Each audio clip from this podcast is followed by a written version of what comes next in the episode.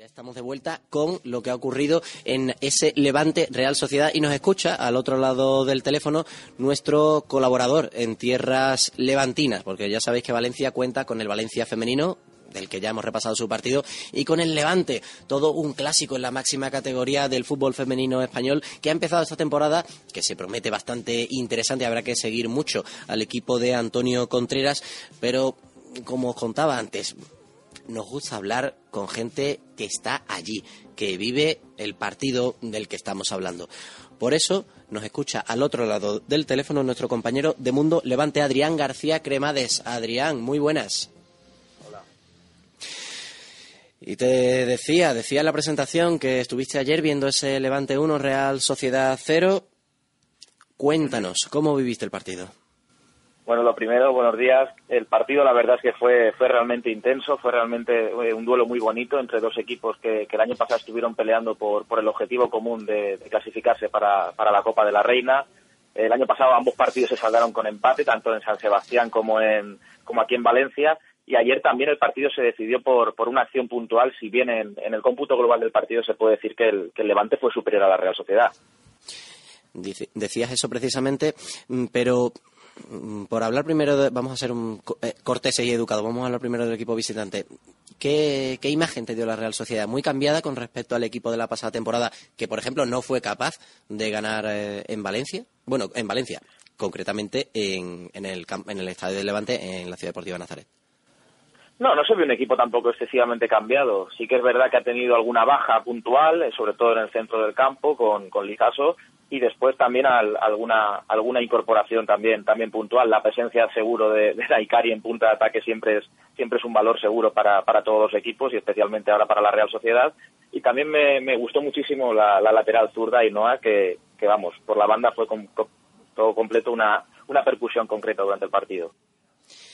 Y ya que hemos radiografiado la Real Sociedad lo hacemos con el equipo que tú dominas muy bien que es el Levante ¿Muy cambiado el equipo de Antonio Contreras de una temporada a otra? Te hago la misma pregunta.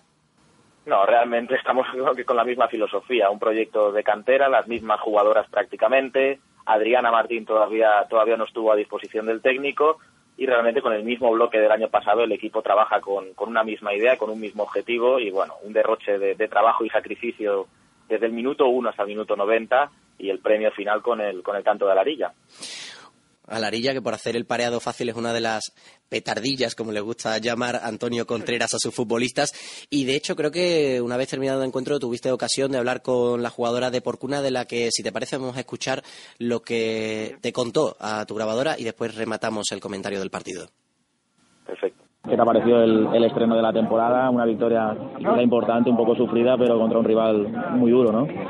Bueno, yo creo que, que, si se empieza así con victoria, empezamos con buen pie, yo creo que todo es un poquito más fácil, pero es un encuentro reñido y muy duro. Un equipo que el año pasado estuvo en Copa, difícil, no le ganaste ninguno de los dos partidos el año pasado, tampoco ganaron ellas. Importante empezar así, ¿no?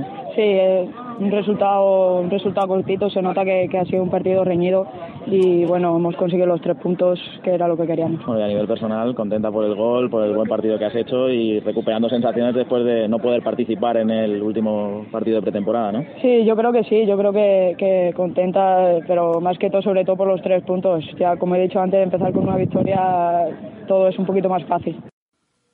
Eso decía María Alarilla Casado a nuestro compañero Adrián García. A ver, Adrián, voy a jugar contigo a que saques la bola de cristal, que no sé si la tienes ahí a mano, y me digas si el Levante puede aspirar incluso a más de lo que ya logró la pasada temporada. O sea, a meterse entre los cuatro primeros, cosa que estuvo peleando durante todo el año pasado y que finalmente se quedó con esa sensación de que podría haber hecho un poquito más durante la temporada.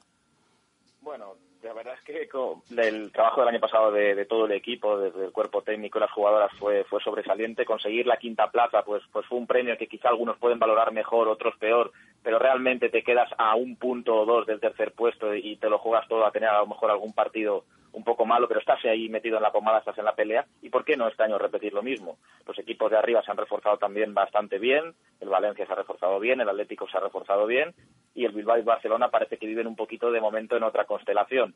Pero vamos, creo que se puede pelear sin, sin ningún problema por, por al menos intentar estar lo más arriba posible y no te quepa duda de que, de que todas las jugadoras y todos los miembros del cuerpo técnico y del equipo están convencidísimos de ellos. Pues estaremos muy atentos de lo que hace, de las evoluciones del equipo Granota durante esta temporada. Y Adrián, vamos a seguir en contacto, compañero de Mundo Levante. Muchas gracias por jugar con nosotros en esta segunda edición de Podemos Jugar en el Desmarque Radio. Nada, muchas gracias a ti, Manolo, y a todos vosotros. Un abrazo. Y nosotros, después de quedarnos con Adrián, vamos a hablaros de lo que ocurrió en el.